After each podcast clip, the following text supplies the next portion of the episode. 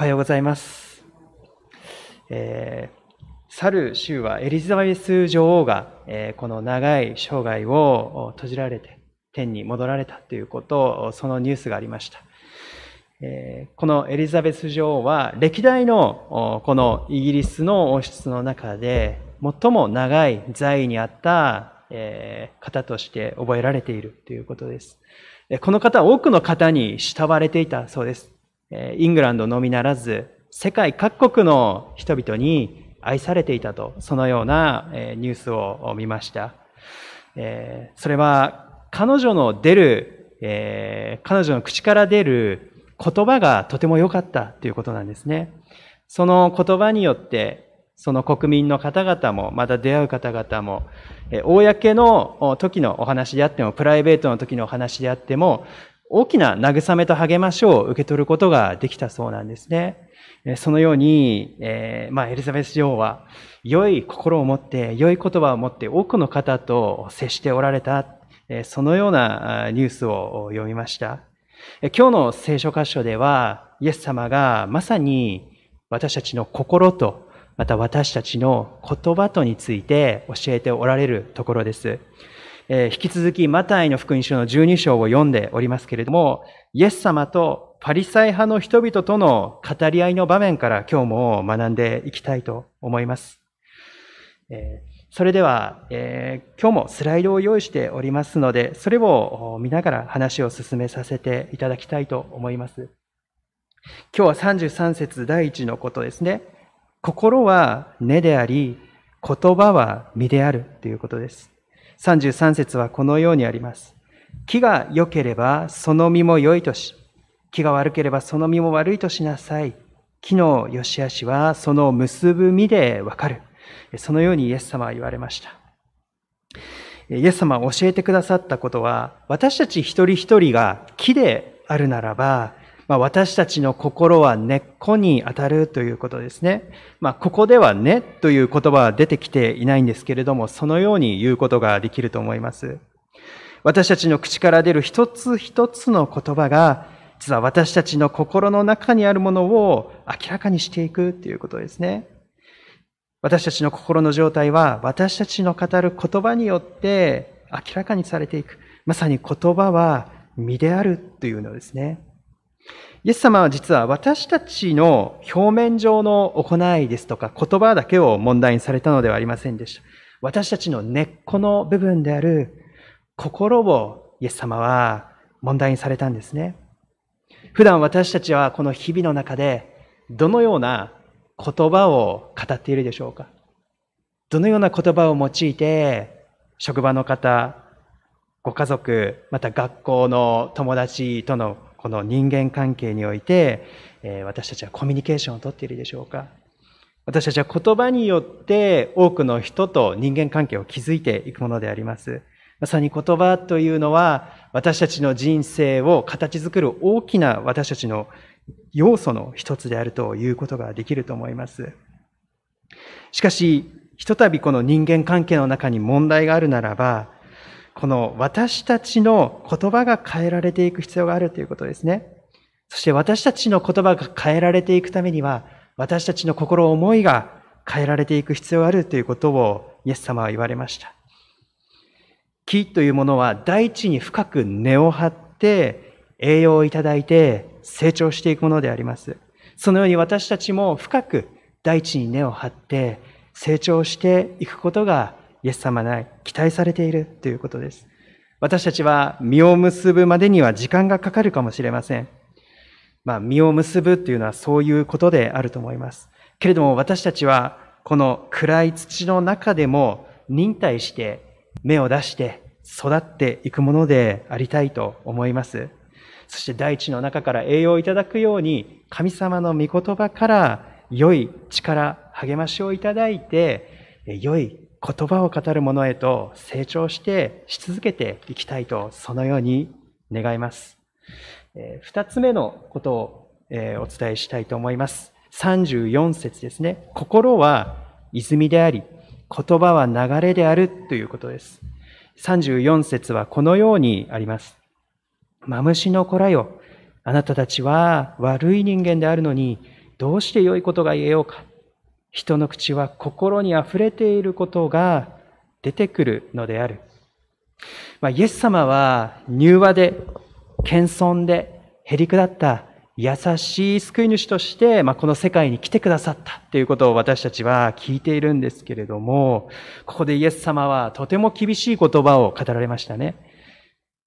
でも、イエス様はこのように厳しい言葉を語られたのは、憎しみですとか、妬みですとか、そういった、えー、感情のためではなかったということを覚えていきたいと思います。イエス様はこの厳しい言葉を通して、私たち人間がどれほど変わらなければならないのか。私たちがどれほど方向転換しなければならないのか、え、そういう存在であることをこの厳しい言葉を通して明らかにされました。私たちは根本的に植え替えられて場所を移されなければならない。まあ、聖書はそれを悔い改めという言葉で呼んでいるんですけれども、イエス様は私たちに対して、本当に神様のもとで、神様の水路の近くに植え替えられなければならないものなんですよということをこの厳しい言葉で明らかにされています。これをファリサイ派の人々は実は悪い言葉ばかりを話していたということがこのイエス様の言葉から伺えます。このファリサイ派の人々は、えこう、仲間内でも、こう、あの人がこうだ、この人がこうだと、こう、自分と他の人を比べて、えー、そのようなこと、悪い言葉ばかりを語っていたという記録が残っています。えー、そのようにして、このパリサイ派の方々は宗教的なリーダーでありながら、人々に恵みを与えることが少なかったというんですね。彼らは大きな方向転換の必要な状態にあったということ。その心の泉が清められていく必要があったと、イエス様はそのように語られました。えー、次の写真をちょっとご覧になっていただきたいと思います。これは実はエリシャの泉という、えー、泉の写真です。これは実はイスラエルのエリコという町にある泉の写真になります。私は進学校の卒業旅行の時にイスラエルのこの旅行に行ってきました。その時にこのエリコの町にも行ったんですけれども、ここには、エリコの町には2つの目玉のこの観光の場所があります。一つはこのエリシャの泉。そしてもう一つはザーカイさんが登ったんじゃないかと言われている桑の木ですね。この二つがこのエリコの町の目玉の観光地なんですけれども、そのうちの一つです。えこのエリシャの泉が一体どういう泉なのかっていうのは、旧約聖書に記されていますので、ここをお読みしたいと思います。列王記の下2章の19節から22節のところをお読みしたいと思います。これもスライドで用意しております。この町の人々、エリコの町の人々ですね。この町の人々はエリシャのところに来て、ご覧のようにこの町は住むには良いのですが、水が悪く、土地は不毛ですと訴えた。彼は新しい器を持ってきて、それに塩を入れなさいと命じた。人々が持ってくると、えー、彼は、えー、水の源に出かけていって塩を投げ込み、主はこう言われる。私はこの水を清めた。もはやここから死も不毛も起こらないと言った。エリシャの告げた言葉の通り、水は清くなって今日に至っている。このような記述がこの旧約聖書にあるんですね。エリシャというのは紀元前9世紀に活躍したこのイスラエルの預言者の一人でありました。で、このエリシャの清めた泉がこのエリコの町の真ん中の泉なんだということ、エリコの町の人々の誇りなんですね。え次の写真を見ていただきたいと思います。実は、この水を利用して、古くからこのエリコの町では果物が栽培されてきました。これはナツメヤシの木なんですけれども、今でもこのエリコの町の人々はこの泉を大切にして、この泉からこうパイプ、昔は水路だったんですけど、今はもうパイプで水を引いて、で、この水を垂らして荒野で果物を栽培しているというんですね。この泉というのがまさにエリコの生命線といえる泉であるということなんですね。で、次のページをお願いいたします。これはちょっとエリコの街を遠くから見た写真、エリコの街の一部だそうなんですけれども、まあ、ご覧の通りちょっとわかるかもしれないんですけれども、砂漠の中のオアシスの街なんですね。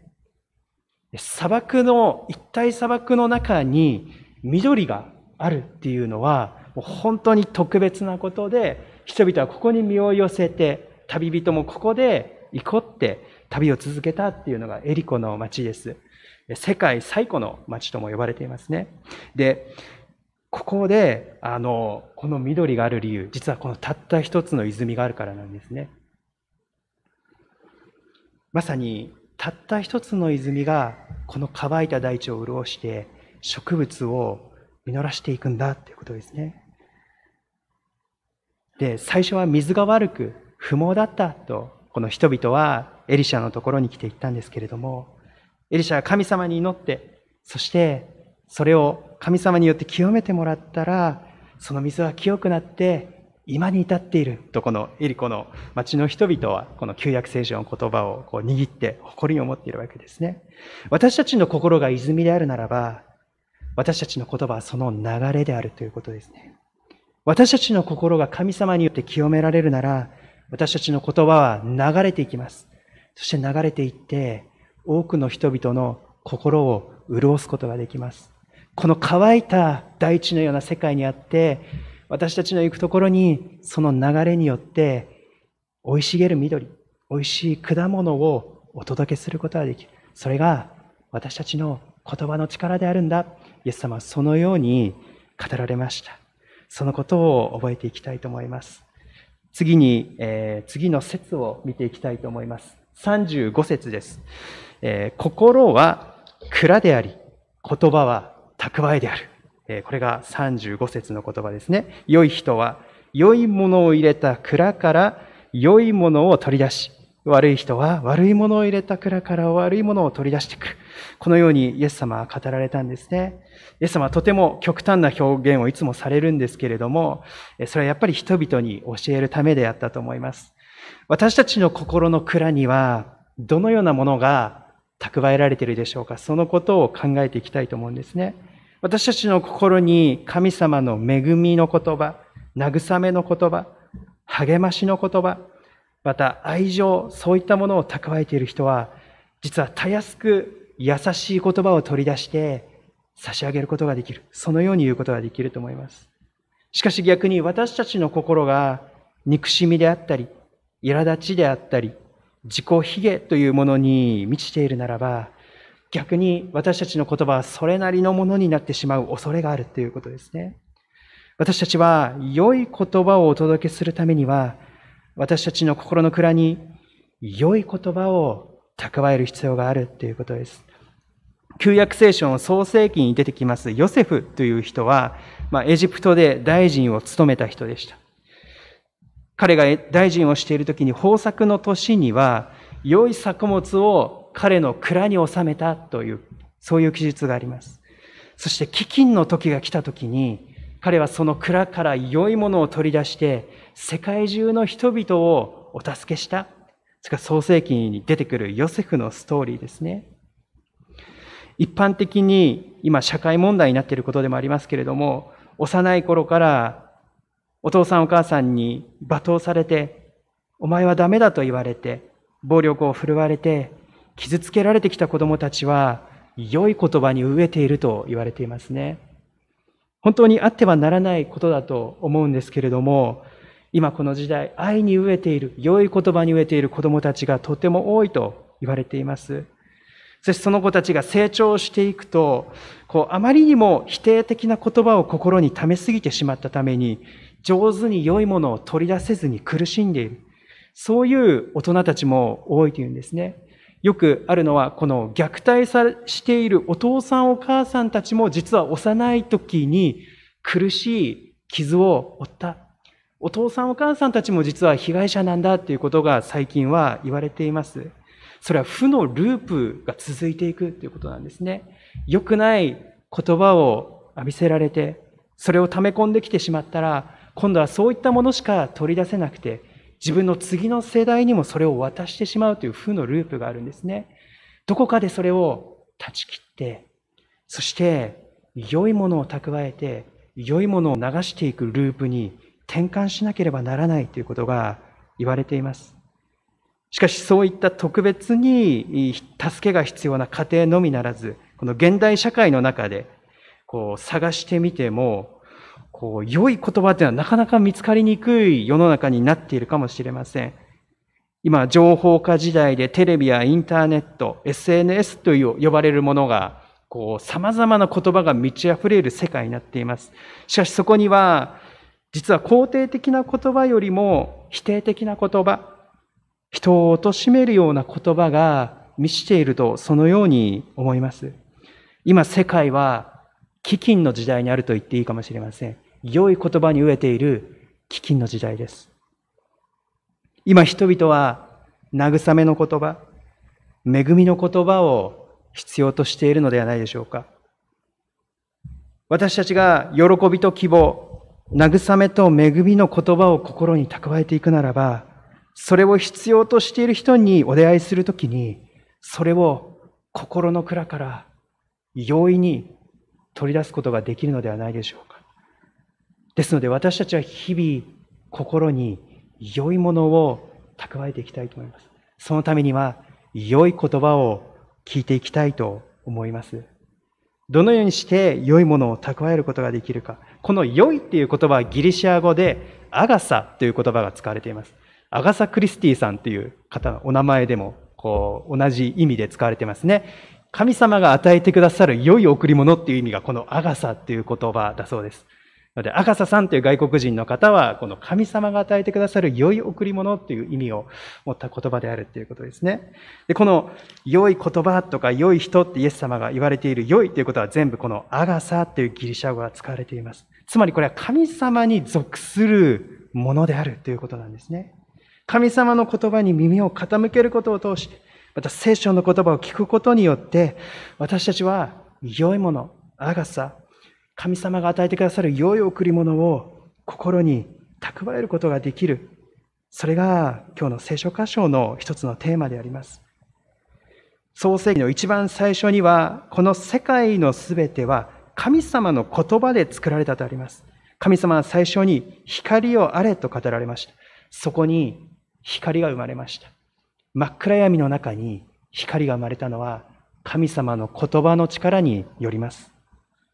そして神様は最後に人間を作られて、作られたすべてのものが、甚だ良かったと聖書は告げてるんですね。ここには私たちも含まれています。私たち一人一人神様が見つめられて、甚だいいとおっしゃっているのです。私たちを全肯定してくださる神様の御言葉がここにあります。そして、ただ神様は語っただけではありませんでした。初めに言葉があったという、そのような言葉で始まるヨハネの福音書は、このように告げています。神様の言葉であるイエス・キリストが、私たちのもとに来てくださって、私たちと共に歩き、私たちの間に住まわれたというんですね。イエス様という目に見える形を通して、この人間の歴史の中に神様を訪れてくださって、この愛の言葉を私たちに届けてくださいました。その究極の形がイエス様の十字架であります。ここから私たちは良いものをいただくことができます。イエス様の十字架から私たちは良い言葉を心に蓄えることができます。人はパンだけで生きるものではない。神の口から出る一つ一つの言葉で生きると別のところでイエス様は言われました。私たちの存在を根底から支える神様の言葉を私たちの心の蔵に蓄えていきたいと思います。そのようにして、あなたは高価で尊い。あなたは愛されるべき存在である。あなたは決して一人ではない。そのような良いものを次々と私たちは心の蔵から取り出せるものになっていきたいと思います。三つ目は心は蔵であり、そして言葉は蓄えであるということでした。最後に4つ目のことをお話ししたいと思います。36節から37節のところまでですね。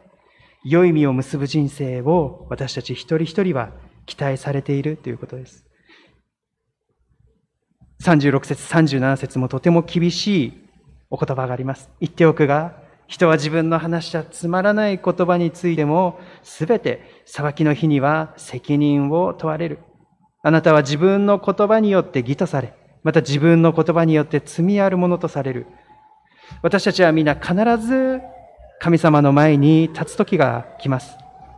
その時私たちは何をしたかだけではなくて、私たちが何を語ったかということも問われるというんですね。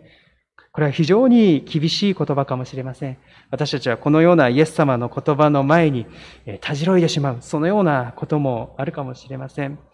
えしかし、えイエス様は本当に私たち一人一人の人生に対して高い期待を持っておられるということが、ここからも読み取れると思います。えここを読んでいくときに、こう、教会に長く来られている方は一つの疑問を持たれると思います。信仰義人という言葉がプロテスタントの教会では大切にされてますね。あれ？信じることによって私たちは義とされるんじゃないの？私たちは信じることによってのみ救われるんじゃなかったんでしたっけ？ということが疑問が出てくると思うんですね。で、自分の言葉によって義とされ、自分の言葉によって罪あるものとされるとあるとき、これは私たちの行いが救いに関わっているということですか？という質問がこう湧き上がってくるということなんですね。しかし、この前後関係をよく見ていきたいと思います。実はここでは、イエス様、この言葉っていうのは、信仰告白を意味して語っておられるということなんですね。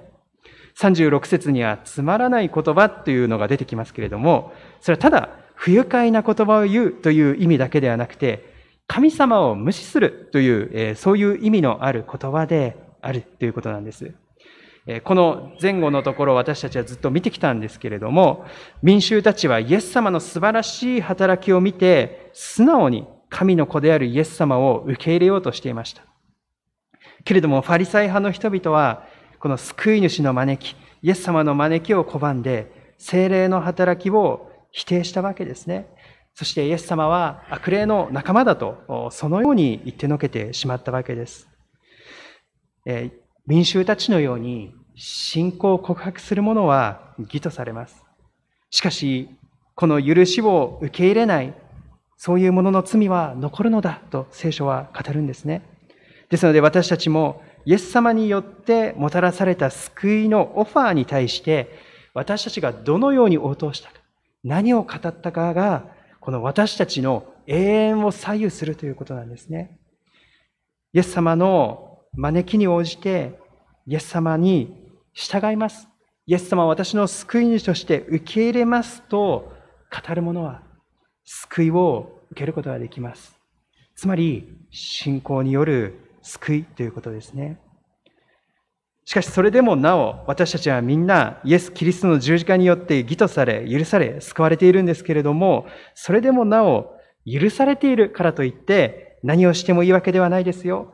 何を語っても良いということにはならないですよと聖書は同時に語っているんですね。実は私たちは許されたものにふさわしいものとして語る、そのことが期待されている。キリストを信じている者にふさわしい生き方を生きていく、そのことが期待されているということですね。私たちは良い意味を結ぶ人生を期待されています。時間をかけてゆっくり実っていくものであります。ですので、私たちは日々祈り、聖書の言葉からそのための栄養を受け取っていきたいと思います。最後に、その良い実の内実ですね。どういった実が、えー、意味されているのかというのを紹介しているガラテヤ書の言葉を紹介して今日のお話を閉じさせていただきたいと思います。えー、ガラテヤの5章の22節23節です。例の結ぶ実は愛であり、喜び、平和、寛容、親切、善意、誠実、入和、節制です。これらを禁じるおきてはありません。もう一度読みします。例の結ぶ実は愛であり、喜び、平和、寛容、親切、善意、誠実、入和、節制です。これらを禁じる掟はありません。お祈りをしていきたいと思います。恵み深い天のお父様、神様がイエス様にあって私たちに期待しておられる生き方があることを今日は学びました。どうか私たちの言葉が愛を語ることができるように、喜びを語ることができるように、平和を語ることができるように導いてください。それらが必要な時代に私たちは生かされています。神様どうぞ、たった一つでも良いので、この新しい週に私たちが御霊の実を結ぶことを得させてください。愛の足りない私たちに愛を増し加えさせてください。喜びがない時には、神様あなたご自身と一緒に過ごすことによって、私たちの喜びを回復してください。そのように新しい一日を祈ることによって、私たちが始めていくことができるように、この一週間の信仰の歩みを私たちを導いてください。愛する主イエス・キリストの名前を通してお祈りいたします。アメン。